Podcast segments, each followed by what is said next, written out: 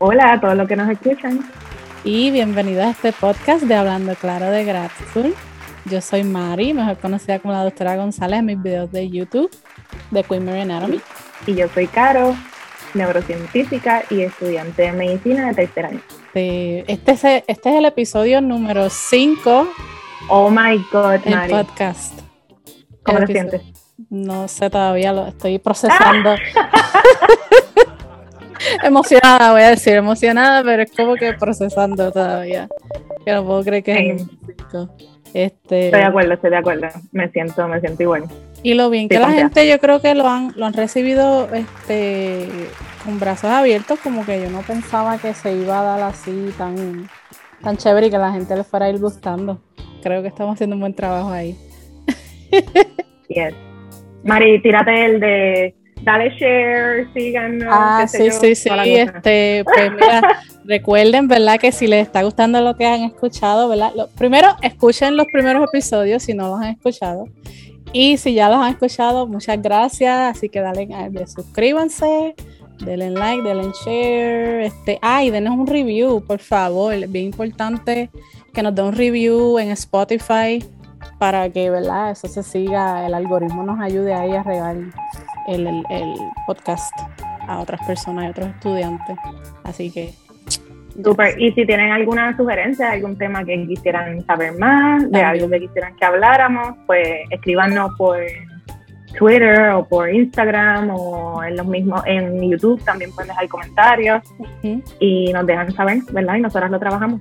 Sí, por favor. Eso está bien chévere que nos dejen saber.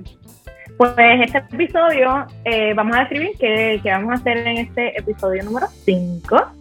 Eh, hoy vamos a estar amarillo solita y vamos a estar aquí charlando de los episodios pasados, qué temas hemos tocado, qué cosas nos esperan en el futuro en, el podcast, qué temas quisiéramos eh, tocar en el futuro, qué otros profesionales quisiéramos traer para que nos hablen de sus experiencias en la escuela graduada, que les den consejos y todas esas cosas.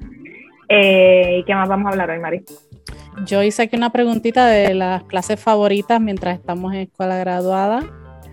Y eh, pues tenemos el clásico This or That de este primer season. So, pues, vamos allá, la primera pregunta. Actually, vamos a empezar con los temas. Con los temas que ya hemos hablado este, durante los pasados cuatro episodios. ¿Qué ¿Cuál ha sido el tema más impactante dentro de los pasados episodios que hemos ya grabado para ti, Carolina? Wow, no, no, no he pensado esto, lo voy a pensar. ¿Quieres que yo te diga el mío? Zumba, zumba el tuyo, dale. Ok. Pues fíjate, de todos los temas que hemos hablado, eh, so far me ha impactado mucho. Por ejemplo, en el episodio 1 con Adriana, de lo de las clases más difíciles, por ejemplo. Y también me impactó mucho cuando tú estás comentando que pues la vida sigue cuando, a pesar que uno tiene unos planes, ¿verdad? No lo estoy diciendo a verbatim, pero tú, tú dijiste algo así bien chévere a lo Bonifacio, que me gustó mucho como tú lo, como tú lo dijiste. Y, de hecho me impactó. Cuando tú comentaste eso, fue como que, coño. Ay, sorry. Se me zafó ahí, yo lo edito, lo edito. Pero fue como que, viste, fue como que bien este profundo ese momento cuando estábamos hablando de que a veces uno tiene, por ejemplo, suceden cosas y pues aunque uno esté bien ocupado, hay que esas son cosas que ocurren en la vida y que hay que ir para allá a atenderlas. fue, fue en el episodio 1 o fue en el episodio 2? Yo creo que fue en el 2 que estábamos nosotras dos hablando de... Ah, ya, verdad, verdad. De tus experiencias en la escuela graduada y Del, Exacto. En el 1 fue cuando estábamos hablando que, que Adriana estaba comentando que la salud mental es bien importante y que no tiene que hay que normalizar ir a, un psicólogo eh, cuando uno no se siente porque eso es como ir a un dentista. Ella estaba diciendo no sé si lo estoy diciendo a verbatim pero ella estaba comentando y haciendo esa analogía que es como ir a un dentista y hacerte el chequeo anual no el dentista tú vas cada seis meses bueno sí, sí, pero esos son temas que me, me impactaron al momento. Definitivo. Ajá. Me gusta, me gusta. Para mí, yo diría que mi, mi favorito, o sea, lo, lo, lo, que más he disfrutado son esos momentos en los que uno, tema, uno toca esos temas que son un poco incómodos. Eh, particularmente yo creo que quizás eh, las generaciones un poco más mayorcitas eh, siempre evitan tocar esos temas. Y a mí me, me llena de súper buenas vibras cuando podemos poner esos temas en palabras y expresarlos sin sentir que, que, son cosas que debemos callar, que son cosas que, de las que debemos pasar a puertas cerradas, que son cosas que no le debes demostrar a, a otras personas, a personas que no te conocen o incluso amistades que sí que te conocen. So, para mí, eh, eso ha sido lo, lo más bonito de, de, todos nuestros episodios. Esos momentos en los que podemos hablar de lo que sea, de lo que. y con honestidad. Exacto, exacto, exacto. De hecho, yo creo que en el último episodio, no en el último, el que grabamos con Flavia y con Marco, en una. En el episodio 3. En el episodio 3, eh, Flavia fue bien sincera. Ella estaba comentando que ella, que ella estaba tratando de hacer unos experimentos y se tardaba como seis, ¿cuánto fue que ella dijo? Diez meses, diez meses en hacer y no le salía el experimento, ella se sentía, ella, las palabras de ella fueron que se sentía como una morona. ¿Verdad? Y cuando ella lo dijo, yo en un segundo decía como, ya, pero me gustó la forma en que ella fue tan honesta que yo dije, ¿sabes qué? Eso es bien válido. Porque yo creo que en algún punto todos nos hemos sentido de X o Y forma ah, mientras estamos en escuela graduada. Yo, por ejemplo, tuve algo así similar que estuve seis meses que, unos Western Blots no me salía, este, eso es un experimento ahí de, con unas proteínas. Anyways, estuve seis meses y yo, yo dije, Dios mío, vamos a quitar porque esto no me sale. Y creo que tú también estabas comentando que también tuviste una experiencia similar. Sí, y lo más que me gustó de, del comentario de ella fue no tan solo, ¿verdad?, expresar que tuvo ese momento difícil y logró transicionarlo de una manera u otra, sino que trajo a la conversación eh, cómo eso transformó en ella el hecho de que ella entonces empezó a cuestionar, a, hacerle preguntas a sus amistades como que ya a ti que no te está saliendo esta semana porque entendió que no, no, soy yo, es que esto a todo el mundo le pasa. Y entonces, en vez de solamente enfocarme en lo positivo cuando me reúna con mis compañeros de escuela graduada y de hablar solo de el paper que sí aceptaron, eh, el meeting al que vas a ir, o la clase que ya pasaste, o los experimentos que te están yendo súper bien, también háblame del experimento que no te está saliendo, el abstract que te denegaron para ir al meeting, háblame del paper que te rechazaron, tú sabes, háblame también de esas partes que no te están yendo tan bien, porque esas partes no las tienes que esconder, son parte de tu proceso. Y se vale que las hablemos y de hecho cuando las hablamos da una calma, como da un sentimiento de, ah, de tranquilidad, como que me lo saqué del pecho. Porque a veces uno gasta mucha energía escondiendo esas cosas por vergüenza o por qué van a decir o lo que van a pensar de mí. Exacto. Entonces, eso sí, eso me pareció bien bonito, como ella entonces empezó a hacerle esas preguntas a sus compañeros. Eso, eso estuvo bien brillante. Yo un poquito me siento que, yo debía haber hecho eso también. Yo no lo hice porque yo, eso mismo, yo pensaba, yo de que la gente va a pensar de mí. Son, cosas que me callé.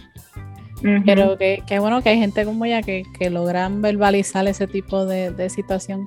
Porque es que realmente no hay nadie perfecto y son cosas que pasan. Así que yo, yo creo que Mari, es un buen momento para yo hablar de lo que me pasó con el examen. Dale. Eh, ¿Verdad? Como que vamos con esto. Este, pues nada, los que me siguen en Instagram ya se conocen esta historia, pero ¿verdad? Quería traer también el tema aquí al podcast. Sí. Eh, y es parte de eso, de uno permitirse esa vulnerabilidad, de demostrarse en lo que estás pasando, punto. No tienes que, no todo tiene que parecer que está yendo súper bien, sino qué es lo real, qué es lo que está pasando en el momento. Y pues nada, es el hecho de que eh, recientemente fracasé un examen que debía ¿verdad? alcanzar una nota específica para poder seguir para adelante era el examen final de la rotación de interna, eh, lo que se le conoce como el SHELF, que son unos exámenes estandarizados que vienen de Estados Unidos. Y pues en el recinto, por lo menos, pues tú tienes que alcanzar una nota en específico y si no alcanzas esa nota, pues fracasaste el examen y tienes que repetirlo. Si fracasas la repetición, pues tienes que repetir la rotación desde cero. Es como si, ¿verdad? Fracasaste la rotación por completo. Y pues esto me pasó en el mes de enero, fracasé el examen en, en, el primer intento y entonces pues me tuve que enfrentar con esa noticia y todas las emociones que trajo esa noticia de pues de que mi desempeño en el examen no, no fue suficiente para obtener ese minimum score. Y nada, el primer día pues me cogió mucho, un, tiempo, no voy a decir mucho tiempo, pero me cogió un tiempo eh, el eh, como el transicionar todas las emociones que se estaban presentando en mí. Y particularmente ese día estábamos grabando, y vamos a grabar en el episodio 4, en donde hablamos de salud mental, me pareció un poco irónico, ¿verdad? Que yo estaba como que struggling un poco con mis emociones. Sí. Y estábamos hablando de salud mental, eh, pero nada, lo compartí con Mari antes de que empezáramos a grabar. Le dije, mira, me acaba de pasar esto, me siento así, WhatsApp, qué sé yo.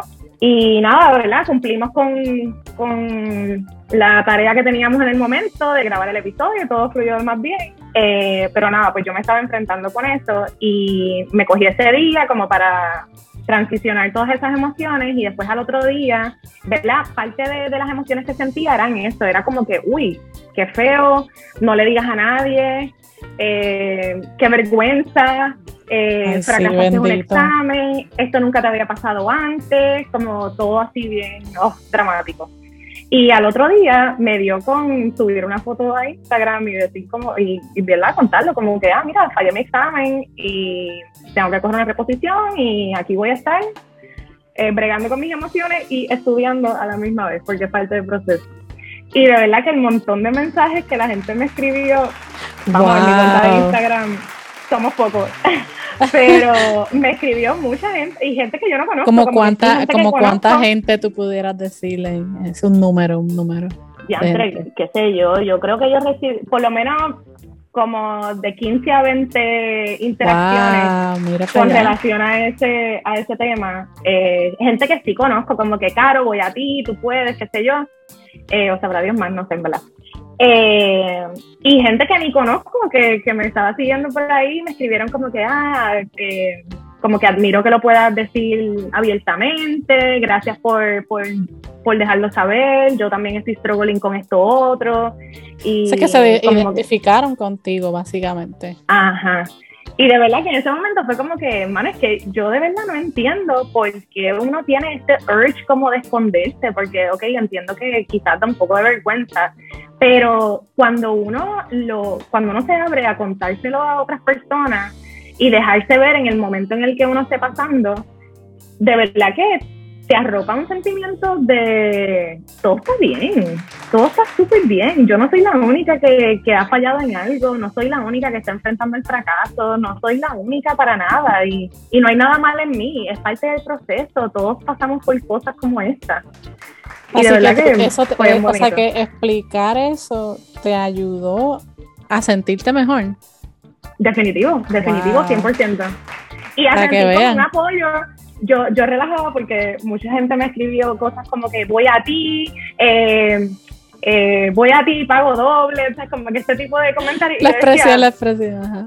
Y a veces decía, es que ni yo voy a mí misma, como que, y si me vuelvo y me cuelgo, yo decía, porque se sentía como que hay gente que confía más en mí de lo que yo misma confío en mí, como que get it. Pero de verdad que esas cosas o sea, que tú, tú te sentías así como que la, lo, lo, ese tipo de comentarios no, realmente no te hacía sentir que creer en ti como tal. Y yo, yo he estado en esa posición también, fíjate, que tú, que la gente te dice, y tú como que tú estás a veces tan triste que es como que no lo crees. Se entiende lo que, estás explicando. Yo misma no estoy creyendo mucho en mí en este momento porque estoy abrumada por la, con el sentimiento de, del fracaso, de que fracasé y de que, de verdad, cuestionándome, echándome la culpa y, y todas esas cosas. Pero el hecho de sentir que hay otras personas que, que sí están ahí para apoyarte y para decirte cosas bonitas, como que en un momento en el que tú estás medio down, pues ciertamente levanta uno. Uno hace como que, mano, tengo que meterle, tú sabes, yo, yo sé que yo puedo, yo, o bien, te cambia, te cambia la perspectiva, porque a veces es bien fácil uno irse como en ese en eso negativo. Exacto, exacto, Te vas en, yo digo, te vas en un boquete. Te vas en un boquete y te pones a pensar cosas como que negativas y no voy a poder y qué pasa si no lo paso y después y pues si no como lo una nube, como una nube negra que está ahí que no deja uno ver más allá. Es verdad. Exacto. Es verdad.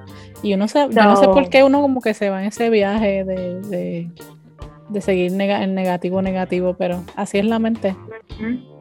Y me estaba acordando también eh, que lo hablamos con, con, Marco y con Flavia, yo creo, en el episodio 3, esta idea de que tú, que a veces uno mismo se habla feo a uno, pero si fuera tu mejor amiga la que estuviera pasando por eso, ah, tú le hablarías tan lindo, tú le dirías, tú puedes, confía en ti, ten calma, ten paciencia, esto es solo un, un step en el camino, como que lo vas a lograr.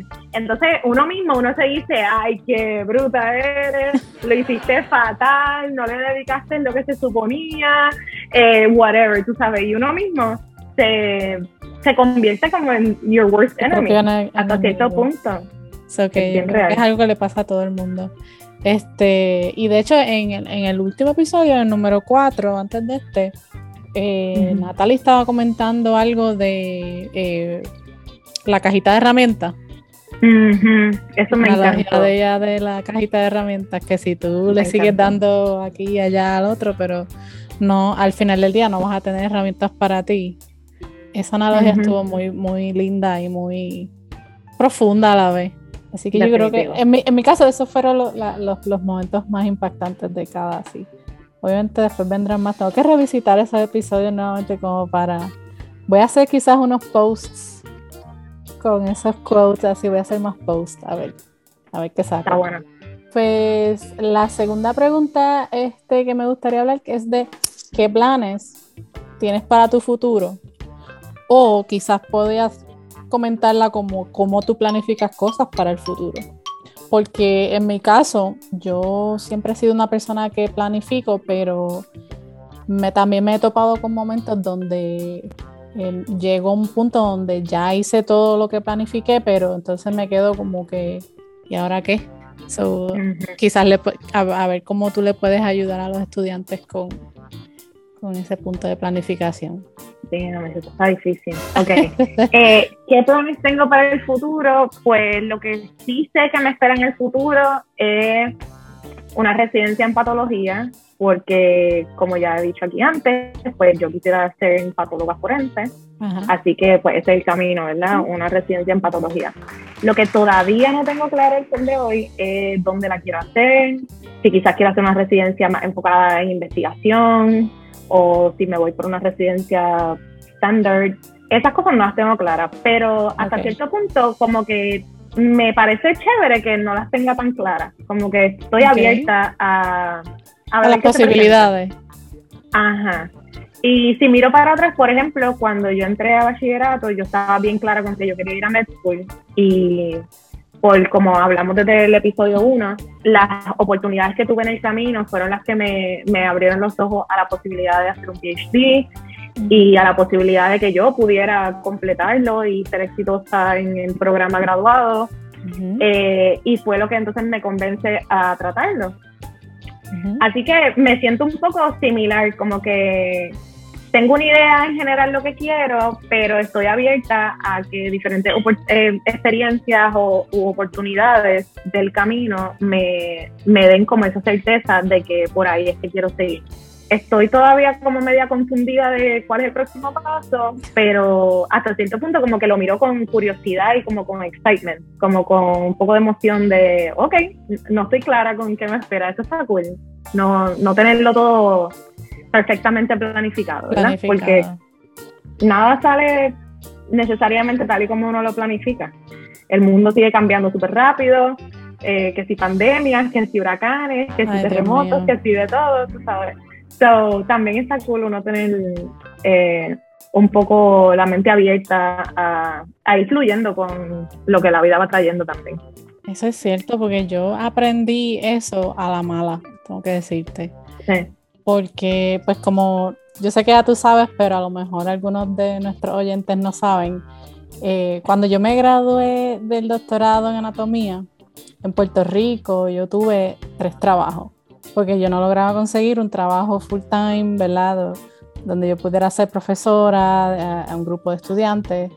Pues nada, después cuando me mudé para Estados Unidos con mi esposo, pues logramos conseguir trabajo y yo tenía mi trabajo ya estable, full time, todo eso. Y cuando llegó la pandemia, surprise, surprise, nos dejaron ir a todo el mundo. eso fue un shock eh, bien fuerte para mí porque eh, yo pensaba que ese era el trabajo que yo iba a tener por, you know, por los próximos 30 años. Y al eso sucederme fue un shock. Y yo me topé con el, ¿y ahora qué hago? Ya yo tenía unos planes, ya yo tenía, como quien dice, un camino trazado, ya yo tenía toda esta visión y al esto sucederme, me di cuenta que nada en la vida es garantizado. Ocurren, como te acabas de mencionar, ocurren pandemias, ocurren 20 cosas, huracanes, cosas que tú no puedes controlar. Y eso ha sido una de las lecciones más grandes de mi vida que por más que a veces uno planifique el futuro, no es que no planifiques tu futuro. No hay nada de malo con tú querer llegar a ciertas metas y planificar ciertas cosas. Eso no hay nada de malo con eso. Eso, es, está perfecto. Pero también uno tiene que aprender que realmente no, nada es seguro en la vida. Así que cuando yo me topé con eso, wow, yo me, yo me sentía bien deprimida. Ese año fue bien fuerte para mí, el 2020, aparte de la pandemia. Eh, estar sin trabajo fue un shock. Así que yo me sumergí en diferentes otras actividades y lo que hice fue que busqué otras alternativas. Yo dije, yo soy experta en anatomía, o sea, yo, yo tengo un doctorado, yo hice esto, hice lo otro, hice aquello, o sea, yo tengo que tener la capacidad de hacer otras cosas. Y yo dije, si hay chamaquitos por ahí que, por ejemplo, que están en las papas y son unos duros, pero realmente no tienen ni, ni siquiera un high school, ¿por qué yo no puedo hacer otras cosas con mi vida? Y entonces yo ahí me puse como que a analizar mis metas de vida. Y yo dije, una de las cosas que yo siempre he querido es poderle enseñar a los estudiantes eso siempre ha sido como una cosa que ha estado en mí, ayudar a los estudiantes, enseñar la enseñanza. Ahí yo dije, tengo que volver a mis raíces. Y eso hice. Este, busqué las cosas que yo quería, lo que yo quería para mi vida y dije, tiene que haber otra forma en que yo pueda hacer esto. Y ahí un día hablando, como te dije, yo creo que fue en el episodio 2, que hablando con una amiga mía, ella me dice, ella fue la que me dijo, deberías hacer un canal de YouTube. Haz un canal de YouTube, haz videos, que sí ni qué. Y así fue como que más o menos pues empezó el proyecto de Queen Mary Anatomy y toda la cosa. Y hoy en día pues obviamente todavía me falta, ¿verdad? Estoy poquito a poco, ¿verdad? Estamos poquito a poco, igual que el podcast. Pero estoy excited, estoy excited del futuro, estoy emocionada de que va a venir y este, estoy emocionada que estamos ayudando a, otros estudiantes, así que en conclusión, planifica para tu futuro, pero ten mente abierta porque las cosas, cosas pueden suceder siempre y son cosas que pues está de Dios, no sé, es de Dios, no sé. Y que, que no, cuando tenemos, o sea, cuando planificamos con la perspectiva de que es que esto tiene que pasar, si no se nos dan las oportunidades de que actually eso pase, porque hay la mayoría de los factores están fuera de nuestro control. Es poco lo que uno puede controlar. Entonces, si nos empeñamos en algo y no se nos da, nos vamos a quedar ahí con la frustración. Y en verdad, ahí quien único está peleando eres tú. O sea, hay que tener como esa flexibilidad y ese, sí, la mente abierta para para ajustarnos a la realidad. O sea, una cosa es que tú planificas para best case scenario, pero si eso no se te, o sea, si esa oportunidad no existe para ti ahora mismo, tienes que seguir para adelante, tienes que levantarte y, y tirar para adelante, qué sé yo, y cambiar un poco y ajustar un poco tus planes, tú sabes. Y quizás no significa renunciar a tus metas. Tu meta, o sea, puedes sostenerla y probablemente la vas a alcanzar más adelante. Pero significa que justo ahora esto no era lo que estaba para ti. Y hay que seguirlo. A veces, a veces yo, el otro día yo estaba escuchando este podcast con este coach que le estaba diciendo que Dios te da unos talentos y tú tienes que poner esos talentos al servicio de la humanidad. Y suena como bien grand gesture o qué sé yo, pero lo que él estaba comentando, la forma en que lo dijo, a mí me impactó porque es, es así. Muchos de nosotros los que estamos en el área de las ciencias, eh, lo que estamos haciendo es por el bien de la humanidad. Así que de una forma u otra, se te dé o no se te den los planes que exactamente tú tienes trazado para tu futuro, de alguna forma u otra tú siempre vas, deberías tratar de impactar la, la sociedad de manera positiva. Así que, y te digo que cuando yo empecé a hacer esto de, del video editing y todo eso, yo me sorprendí de lo mucho que a mí me gustó esto. O sea que si yo no hubiera tenido mente abierta de, de, decir, ok, vamos a intentarlo, ¿qué es lo peor que puede pasar? Que no me guste. y me sorprendí de lo mucho que me gustó. Así que coger otras experiencias, aprender otras cositas, este, y una vez también en un, una, un meeting que me invitaron para estudiantes, yo también les estaba diciendo que es bien importante tú aprender otras cosas más allá de las ciencias, porque a veces nos pasa que nos encerramos en un solo canal y no queremos mirar a otras cosas que existen en la vida. Por ejemplo, ahora mismo yo también estoy mirando los bienes raíces, lo que son las casas. Yo estoy mirando también las criptomonedas. Yo estoy mirando en el mercado de, de, stocks. Estoy ahí invirtiendo en el mercado de stocks. Este, estoy en 20 madres, en 20 cosas. Pero es porque a mí me gusta, me gusta aprender y me gusta como que ver qué otras cosas hay ahí, ¿verdad? Este, estoy aprendiendo de negocios, porque también tú puedes crear tu propio negocio. En tu caso, Carolina, que tú quieres ser, tú vas a terminar con MDPHD, en un futuro tú podrás tener tu propio negocio, ¿entiendes? Que son cosas que, que y te, te benefician a la hora de la verdad, porque tú lo puedes deducir de los taxes y todo eso te lo devuelven. En, así que Entiendo. Ya yo de finanzas, así que no sé absolutamente nada. Yo no sabía nada, yo no sabía nada. Yo esto, eso ha sido yo leyendo y empapándome y buscando gente que son expertas en YouTube y todo eso.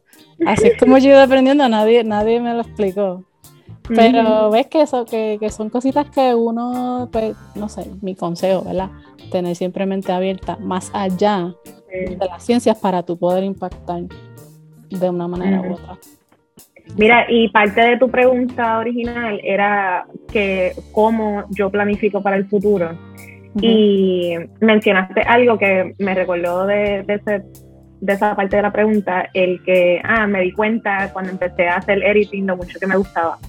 Y yo, es, yo creo que es una parte bien importante del proceso de identificar qué quieres hacer. O cómo, qué planes tienes para el futuro, es tener esta, los ojos abiertos a qué cosas me traen disfrute, qué cosas me traen alegría y felicidad. O sea, porque a veces uno, uno a veces toma decisiones un poco como por, qué sé yo, otros factores, como que no, es que yo siempre he querido ser doctora y pues voy para school. O yo siempre he querido... Eh, hacer ciencia en el bench, pues ni modo, pues voy para el PhD. Eh, pero de pronto no, no te das cuenta que no te lo estás disfrutando. Ajá. Eso no te trae disfrute. Tú estás ahí sufriendo, aborrecida, como que, ¿verdad? Entonces, es cierto. abiertos a, en verdad, yo me estoy disfrutando esto. O cuando hagas algo un poco diferente a lo que pensabas que te iba a gustar y de momento sientes como esa felicidad y ese, wow, mira lo que logré, mira esto. Ahí como, mmm, espérate, anótalo en un papel literal, como que esto me hace sentir bien y esto quizás es algo que yo quiero más de esto en mi futuro. Como lo que estábamos hablando de la comunicación científica. Este, con Marcos y con Flavia, que en mi caso, que yo soy una persona extrovertida, no es que soy una persona súper extrovertida, pero no soy introvertida, punto. A mí me gusta hablar con la gente y a mí me llena, por ejemplo, este, cuando yo socializo, yo me siento feliz. Entonces, esa parte de la comunicación científica, como cuando se hacían mucho los, los, los Brain Awareness Week o este, las escuelas abiertas donde iban estudiantes a ver el laboratorio de anatomía, ese tipo de cosas. Uh, a mí eso me, yo me ponía bien, bien alegre, bien contenta. Versus otros días que estaba en el laboratorio y el experimento no me salía, terminaba aborrecida de la vida ese día. que, me, este, me, me identifico con eso que estás comentando ahí de que no necesariamente. A mí me pasa igual, a mí me pasa igual. Yo, de hecho, yo mucho de mi tiempo yo se lo dedico a, a iniciativas como esta.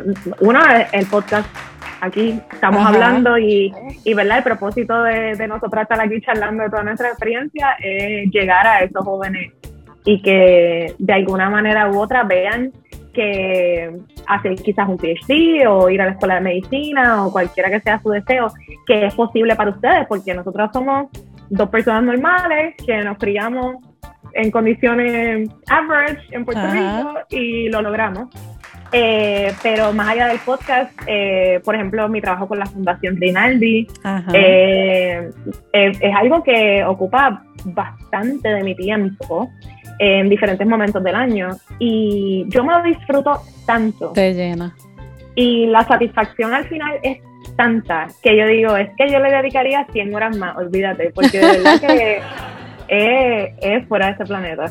Pues Así que sí, hay que, hay que prestarle atención a esas cositas que, que genuinamente te traen alegría. Porque si no te lo estás disfrutando, no va a ser sostenible por mucho tiempo. Y es una señal, exacto, de que quizás, quizás ahí no es.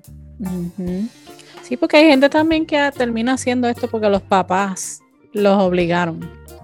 Yo conozco, yo sé la historia de este profesor que él es profesor de español, yo no sé si todavía está por allá, pero él tiene un doctorado en medicina y él lo hizo porque sus papás querían que él tuviera un doctorado en medicina. y él vino, hizo, hizo el doctorado, terminó el doctorado en medicina, les entregó el diploma y les dijo, ahora me voy a hacer lo que yo quiero, que era estudiar español. Wow, mira para allá. Eso pasa mucho. o también la expectativa que uno le tiene a lo que es esa profesión. Lo que uno piensa que va a hacer, pero realmente no lo es. Por ejemplo, si tomamos medicina como un ejemplo, eh, hay muchas personas que desde sin estar involucrados en, el field puedan pensar, ah, pues yo quiero ser médico porque yo quiero estar todo el día sanando a los pacientes. Y de pronto entran y cuando les toca ya llegar al setting clínico se dan cuenta que ya lo yo paso más horas del día sentado escribiendo notas que actually hablando con mis pacientes. O sea, yo veo al paciente por 10 minutos y después sin media hora escribiendo una nota, escribiendo recetas, eh, buscando estudios y whatever. Y pues la realidad del, es la realidad del campo. Entonces, a veces uno tiene unas ideas un poco limitadas de lo que son ciertas profesiones que y entonces uno aspira a ellas por lo que tú crees que es, pero no es hasta que te involucras en, en eso que dices, contra, esto como que no me, no me encanta, no me, no me llena mucho. Y está bien que cambien los planes, está bien decir, caramba, yo pensé que esto era lo que yo quería, pero no me lo estoy disfrutando. No me gusta, no, no me trae alegría. Así que, que vamos, todo trabajo tiene su parte difícil, intensa, que no todo te lo vas a disfrutar. No todo va a ser, ay, qué felicidad, vine a trabajar, Obviamente van a haber cosas que, pues, es parte de. Pero, deep down, debe ser algo que te traiga mucha felicidad y mucha satisfacción. Es verdad. Lo que pasa es que también se ha romantizado mucho. El, eh, cuando tú lo ves en este en las series como Grey's Anatomy y en las series como pues, las diferentes series que hay ahora de, medicina, casi tú nunca los ves ahí escribiendo notas ni en los downtimes. Tú los ves o están en, la sala de cirugía o corriendo de lado a lado con los pacientes o romantiqueando entre ellos mismos, pero no lo ves en el, downtime. Con la televisión. Por eso, todo lo que, si tú tienes intenciones de, de entrar a cualquier programa graduado, trata de hacer algo, eh, un internship, aunque sea un open house como mínimo, tú sabes, entrar allí, ver la cosa, hacerle preguntas a los que actually están pasando por eso, conocer a alguien conocer a alguien que ya haya pasado por eso y hacer un shadowing o tener una o sea que, que sea alguien a quien tú le puedas hacer tus preguntas eh, preguntarle cómo es un día normal para ti eh, qué es lo más y lo menos que te gusta de tu trabajo como que y realmente indagar en más allá de lo que te demuestra la televisión por ejemplo porque hasta hasta en el PhD, por ejemplo, yo decía, ah, me van a pagar por yo estar todo el día haciendo experimentos y descubriendo cosas nuevas. Oh, me encanta, fabuloso. Y tengo mi propio horario y yo hago lo que yo quiera, todas ¿verdad? Pero nadie a mí me explicó que habían días que yo los iba a perder el día entero construyendo un cablecito para que de metal para que funcionara de ground para mis experimentos de electrofisiología. Y yo pude pasar dos días feliz ahí construyendo un cablecito. Yo decía, pero es que esto no es ingeniería, yo no sé qué yo hago aquí en esto. No, pero eso es algo que necesitas para que tengas todo el equipo necesario para actually sentarte a hacer, tu experimento. Entonces, hay días que, o, o, qué sé yo, quizás a ti no te encanta escribir. Pues mira, todos los científicos tienen que escribir un montón. Tienen que escribir las notas. Tienen que escribir grants, tienes que escribir diariamente en tu libreta las cosas que hiciste, tienes que escribir papers, tienes, o sea, entonces, no el 100% de la profesión que tú escojas, no te va a encantar todo, quizás. Van a haber tareas que quizás no disfrutes. Pero es importante que dentro de de todo, encuentres cosas que sí te, te llenen de, mucha alegría, de mucha satisfacción, de cosas buenas. Porque para eso uno está chavando tanto también estudiando y tantos años y o sea, es, un proceso largo y necesitas tener esas cosas que te que te sostengan a través del camino, que te las puedas disfrutar y, y tengas claro de que, mira, lo hago por esto, porque esto me gusta. Es verdad, y no, y que también uno tiene que tener la, perseverancia, porque no sé si a ti te pasó, pero estoy segura que sí, a mí me pasó muchas veces que yo llegaba lista para empezar el experimento y algo se me rompía o algo se dañaba o hice la fórmula mal del, del, del, químico que le iba a echar y tenía que volver a empezar otra vez. Y ese día pues ya lo perdí porque ya se me hacía tarde. Porque, ¿verdad? A cierto punto ya uno se tiene que ir. Pero Sé que son cosas como que me, no sé, me estoy acordando, no sé. Y los días que las cosas que todo, que, que algo sale súper mal, mira, por ejemplo, así me puedo recordar que yo trabajaba con, con larvas de drosófila, ¿verdad? Está eh, como el mime pequeñito de las frutas, la mm. mosca de las frutas, pues nosotros trabajamos con la larva de esa mosca. Y yo podía estar todo un día haciendo montones de experimentos y eso los disectábamos, las fijábamos, le poníamos anticuerpos y todas las larvitas chiquititas, tú las metías todas en un tubito para, para ponerle todos los anticuerpos que necesitabas y eso era un protocolo que tienes que seguir y, eso, es como, eso es como un grano de arroz de grande. Sí, una cosita pero súper diminuta. Entonces tú podías haber disectado 20 larvas y las metiste en un tubito y de pronto en la pinza, donde con, como agarras la larva y la pones en el tubito, en la pinza se te fue un hilito de papel del Kim Wipe, un hilito se te fue en la pinza y cayó en el tubito y al otro día tú llegabas a coger tus larvitas para terminar de ponerle los anticuerpos y cuando te dabas cuenta en el hilito, entre, porque tú las pones en, en, algo que rota para que se siga moviendo, el hilito hacía que todas las larvas se enrollaran unas con otras y todos los músculos se les salían y cuando tú venías a ver, ninguna larva funcionaba. Todas se habían dañado por ese papelito que se les metió al tubito. Y tú, pero espérate, yo boté horas de trabajo, o sea, no salió nada. Es parte del proceso.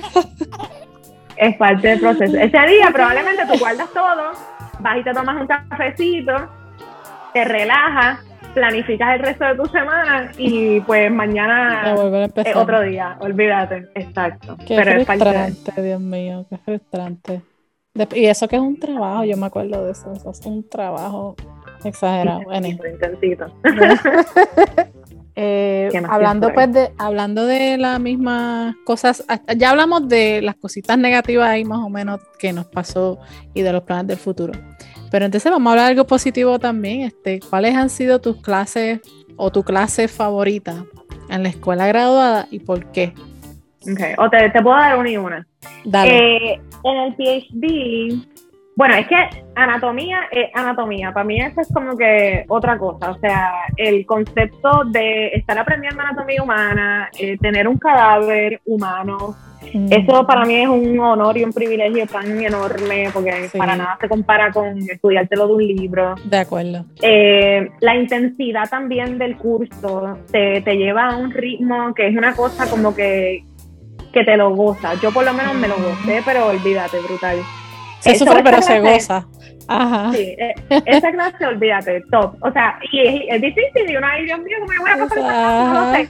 Pero te lo disfrutas a otro nivel. O por lo menos fue mi caso. Yo me lo disfruté muchísimo. ahí estoy de acuerdo, estoy 100%. ¿Verdad? De acuerdo. Eh, otra clase que me, que me gustó muchísimo, que no fue una clase como tal, fue más como un, como un workshop eh, de esas clases que nos pedía el programa RISE eh, describir grants. Mm. Como que ese concepto de una clase tan diferente que no es como que estos son los PowerPoints que te voy a dar, estos son los capítulos del libro que tienes que leer y estos son los exámenes que te vamos a dar. Ese concepto de como que workshop, de, ok, te voy a explicar el, concepto de escribir un grant, eh, aquí están los, como, como debe verse un grant al final, pero entonces cada, cada estudiante está trabajando su propio grant, cada estudiante está trabajando su propio tema de investigación. Entonces, la verdad, hay mil maneras de hacerlo, pero o sea, tú lo vas explorando poco a poco y vas construyendo y tienes como que el feedback de, de profesores. Eh, también hacemos peer reviews o algún compañero coge tu grant y lo lee versus tú lees el de él y le das comentarios. Eso en, en, el, en el camino del PhD para mí fue un, uno de los procesos que me disfruté mucho, porque era como que estás aprendiendo algo que es bien complejo, escribir un grant, eh, pero lo estás haciendo, y una parte muy importante de ser científico, eh, pero entonces lo estás aprendiendo de la mano de tus compañeros, cada cual está explorando su propio field, ¿verdad? Cada field tiene sus peculiaridades de verdad que fue algo como bien, bien chévere, me gustó mucho. Y es, y es un es algo tan diferente al concepto de una clase que uno trae, por ejemplo, de bachillerato, que todas como que tienen como su, que si el syllabus, que si, tú sabes, el prontuario, de todo. Pues es como que algo tan diferente que de verdad me lo disfruté muchísimo. En, en Med School, déjame ver, Ay, es que me es muy difícil. no, mentira. eh, déjame ver. Bueno, es que primer y segundo año no me acuerdo mucho así. Yo diría anatomía, o sea, que, que esa clase es en común entre el PhD y medicina. Ahora en, en tercer año, de verdad que las rotaciones han estado bien cool. Yo me gocé mucho psiquiatría. Ah, sí, yo me acuerdo, me mencionaste no hace mucho que estabas ahí bien excited con esa me encantó psiquiatría. Eh, el, también, pues yo venía del PhD en neurociencia, en donde, ¿verdad? Yo trabajaba a nivel de la sinapsis, que es como que súper un field bien pequeño y mucho y, e incluso ahí hablábamos mucho de que si eh, Parkinson pero más allá de, Parkinson eh, condiciones psiquiátricas como esquizofrenia Mm. Se hablaba mucho de que, ah, eh, en términos de la sinapsis, ¿qué está pasando cuando hay esquizofrenia y cómo es que la sinapsis no está funcionando bien? Entonces yo venía con todas estas ideas ya del PhD y de pronto tengo la oportunidad de estar en una rotación clínica viendo a un paciente con esquizofrenia. Era como que, anda pal, wow. O sea, Cuando tú pones como que el, lo que aprendiste en, en papel, pero en persona es totalmente distinto y una experiencia. Wow. Super cool. De verdad que me lo disfruto un montón. Y, y más allá de eso también, entonces mi cerebro acá de, científica y de investigadora, eh, que me digan, mira, pues a los pacientes esquizofrénicos les damos esta medicina que funciona, sabemos que es un antagonista de dopamina, pero no sabemos en verdad cómo es que los ayuda mucho. Y yo ando como que, ¿cómo que no saben? Se supone que oh sepan, Entonces acá como que yo viviéndome la movie de todos los experimentos que se pudieran hacer, de todas las... Como para descifrar, descifrar qué, cómo, era que trabajaba. me, la, me, la, un montón. Lo que pasa es que el cerebro todavía es un misterio, porque el cerebro hay muchas cosas que no se saben. Así como se sabe mucho, así todavía mucho que no se sabe. Y mira, hablando de planes para el futuro, particularmente por eso mismo que estamos hablando ahora mismo, eh, uno de mis sueños eh, para el futuro es poder hacer investigación en el cerebro humano post-mortem. Mm. Es como, eh, y compararlo con quizás cerebros de Alzheimer, de esquizofrenia, de Parkinson, de diferentes tipos de condiciones neuropsiquiátricas. Wow, para mí eso sería, olvídate, otra cosa. Tú sabes que hay, hay, este, hay estudios, hay gente que realiza ese tipo de estudios, porque yo no sé si sabías este, que hay una compañía que se llama Neuralink, que la he fundado por Elon, Musk. Ajá. Pues va, eh, creo que ya este año que viene, o este año, no sé cuándo es, que él inventó, ellos inventaron un chip que implantan en el cerebro para que con ese chip se pueda controlar una computadora, por ejemplo. Y eh, no sé si has visto el video, está en YouTube. Hay un video del monito, hay un monito que, le, ya le implantaron el chip y el monito estaba jugando un juego de como ping pong o algo así, no sé. Y lo controlaba con su mente. Y este, ya eso es otro mundo de, como que sacarle bioingeniería. como potenciar la capacidad cerebral Del del humano, exacto. Lo mío es más como ir para atrás, como que ah. en una, en una enfermedad que pudiéramos quizás con algún medicamento o con alguna intervención eh, mejorar ¿verdad? la calidad de vida de, pacientes que tienen esas condiciones. Aunque eso mejoraría la calidad de vida de pacientes, por ejemplo, que tienen problemas este, motores. Quizás. Pudiera ayudarles de cierta forma. A mí es que, es que yo no sé eso. Yo siento que ya estamos viviendo como que en el futuro. Ya estamos viviendo ahí. Esas cosas que tú ves en películas. Es un poco contradictorio eh, hasta cierto punto, que como quien dice, sí que estamos viviendo en el futuro, pero no sabemos tanto del pasado. Entonces, por un lado, queremos seguir moviéndonos para adelante, pero estamos ignorando tantas cosas que existen y que no estamos explorando y como que nos seguimos ocupando la mente de, seguir para adelante y para adelante y para adelante, ¿entiendes? Como que, por ejemplo, yo digo, ¿cómo es que todavía no entendemos exactamente qué está pasando en el cerebro de un esquizofrénico cuando la esquizofrenia se describió hace tantos montones de años atrás y hay tantos pacientes afectados por eso que su calidad de vida es significativamente afectada, exacto, versus, eh, versus tenemos gente que tiene millones y millones de dólares para que un monito juegue un, juego de computadora, ¿entiendes? Como que, ¿por qué estamos poniéndole chavos a eso? No lo entiendo, pero nada, es parte de la vida. Pues no sé, eh, no sé, yo, yo, estoy, contigo, no estoy diciendo que no, estoy contigo. Pero también estoy, yo estoy 50-50. Like, Honestamente, no sé cuál, es el, cuál es el fin de, de Elon Musk, eh, o sea, de, la compañía y de, de, lo del chip no, no lo conozco, no he leído mucho ni, ni, ni en verdad estoy familiarizada con tus objetivos. Después te mando la información para que la, para que la veas. Zumba, zumba. Dale. Este, oye, pero eso me gustó y estoy de acuerdo contigo en términos de, de las clases. Neuro me gustó, fíjate. Neuro estuvo chévere. ¿Neuro cuál? Este, neuroanatomía. La, que dan en primer año. Sí, fíjate, sí. Estuvo chévere. estuvo cool.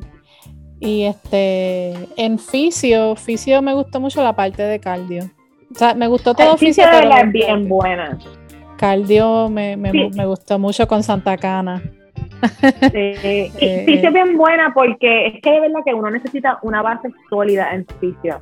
Si tú no tienes una base sólida en fisiología y entiendes cómo funciona el corazón, cómo contrae, cómo bombea sangre, eh, los mecanismos para modificar cuán rápido eh, contrae. Eh, o sea, si tú no entiendes ese básico, todo eso. Tú va a estar bien difícil que entiendas conceptos más, más complejos en términos de condiciones cardíacas, que entiendas cómo qué es lo que pasa cuando hay congestive heart failure, qué es lo que pasa cuando hay un infarto al miocardio, como que necesitas una base bien sólida para continuar. Y lo mismo el sistema respiratorio, a mí me encantó el sistema respiratorio. Sí, eh, me encantó renal también, son súper, son conceptos complejos que toman a veces mucho tiempo comprender y entender. Ahora mismo yo, ay Dios mío, el riñón, ¿dónde era que se filtraba qué? ¿Y dónde es que se libera y se reabsorbe y qué sé yo? Como que es mucho. Pero de verdad que entenderlo te o sea, es un game changer. Es impactante. ¿Tú sabes que otra me, me gustaba mucho? Este, la investigación que hace el doctor Miranda, y yo sé que lo estoy mencionando porque él también daba, el da, yo no sé si todavía él da fisio. yo creo que él da algo de fisio. Sí, sí. Y la investigación de él con el colon espinal, impactante. Así. Sí, súper interesante. ¿Verdad? Y todos muchos profesores ahí son excelentes, pero esto es más o menos de lo que me acuerdo así, de, from the top of my head. Ah, eh, quería que habláramos un momento de qué temas tenemos en mente para ah, el futuro de, para los próximos episodios. Y uno de los temas que tenemos en agenda es hacer un episodio en donde hablemos de terapia física.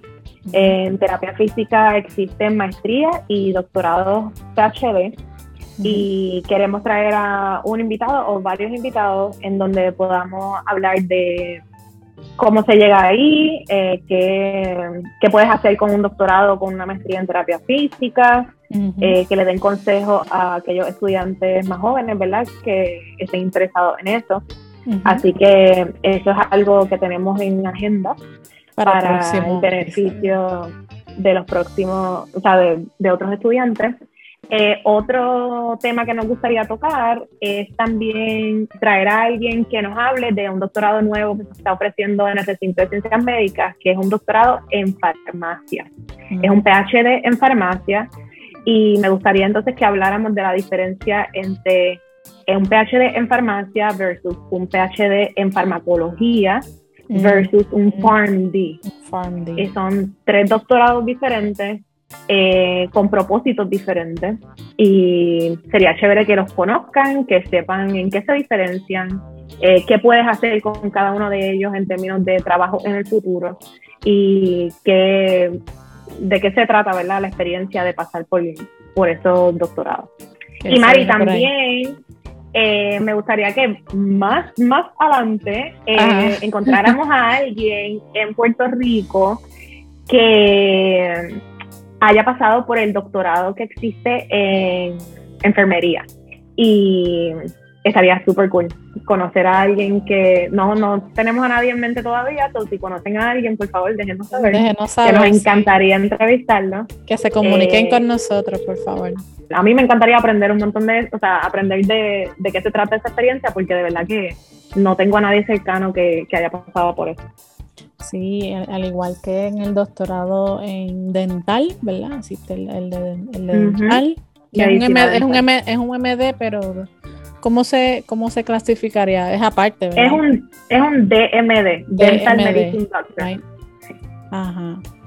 de, esas cositas También lo dan en, en el recinto, en la escuela de medicina dental. Ajá. Y si ustedes conocen a alguien eh, o conocen de algún doctorado que nos hayamos mencionado, eh, que ustedes conozcan a alguien que, esté pasando por eso y que les interese que, lo, que le hagamos una entrevista para el beneficio de todos los que nos escuchan, pues déjenos saber, nos escriben, como dije anteriormente, por Instagram, por Twitter, por YouTube, donde sea que, nos encuentren. Eh, nos dejan saber y nosotras les hacemos el acercamiento. Pues estamos listas para el This or That. Yes, Mari, ok, tú, eh, una pregunta. ¿Prefieres quedarte en tu casa o salir de fiesta? Pues esa está difícil. No puedes decir depende, Mari. ya te veo la cara no. que vas a no, no, no, Voy a escoger, voy a escoger. Y yo escogería salir de fiesta. Me gusta, Mari, me gusta. Me gusta. Lo que pasa es que a mí, como te dije, yo soy más extrovertida que introvertida. Y a mí me gusta compartir con la gente. Así que, obviamente, pues al salir de fiesta, estoy compartiendo con la gente. Y, Pero no no me opongo a quedarme en la casa de vez en cuando, estar aquí, que de hecho eso ha sido lo que mayormente he hecho en estos años con la pandemia. yo, yo quisiera, yo quisiera decir que mi alma es de salir de fiesta, pero tengo que ser honesta. Ok. Y lo mío es quedarme en casa. Yo estoy bien aburrida. Ay, no. A mí me encanta quedarme en casa. Estoy aburrida. Pero hay una magia. Y poner la televisión y estar, mira. El couch potato. Ay, sí. Burrito live, yo le llamo. Qué rico. No, pero no, hay no me opongo a eso de verdad, no, no me opongo. Solamente estoy esperando porque hay que escoger, pero eso tiene su magia, eso tiene su magia, tengo que admitirte. Los días, especialmente si está como que lloviendo. Que en Puerto Rico está lloviendo todos estos días, súper rico. Es bien rico estar así. Yeah. Ok, so nos fuimos una a una. Dale. Próxima pregunta, ¿milk or dark chocolate? Oh, no, milk. Milk ah, yeah, me too, me too, Es que yo, el dark chocolate es muy fuerte, lo encuentro Ay, sí. fuerte. Sí, así mismo yo. Es muy amargo. Lo encuentro muy amargo, demasiado, no puedo Pero tolerarlo. Conozco, a dos o tres que se que comen de que mm. noventa y pico por ciento cacao, una cosa así. Uy. No, gracias. Yo prefiero el procesado, ese sintético de embuste. Lleno de grasa, bien brutal. el fake. ok, ok. Próxima pregunta. ¿Vacaciones en la playa o en la montaña? En la playa.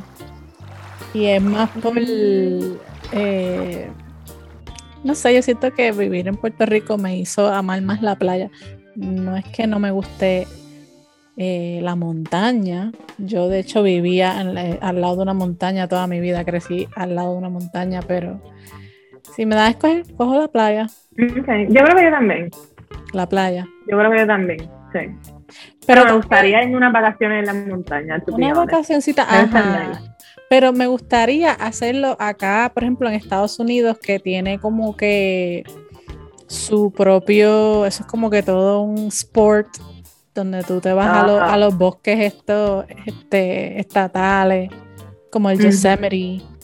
Y este. Ya, qué cool. Brutal. si lo hago, lo haría así, a uno así, un parque de esos bien chévere. Muy bien, muy bien. Es que en Puerto Rico no se puede feliz en la playa. No, chacho. Aquí para playa. Ajá. No, si voy para Puerto Rico, obligado. Ok, próxima pregunta y última. Ajá. ¿Movie night o game night? Game night. Game night. Porque, o sea, porque lo que pasa es que yo puedo ver una película ahora en casa en cualquier momento y ya como que desde la pandemia y todo eso ya es como que pues, es lo mismo, pero cuando son game nights es divertido, no sé. Ah, ¿qué ibas a decir?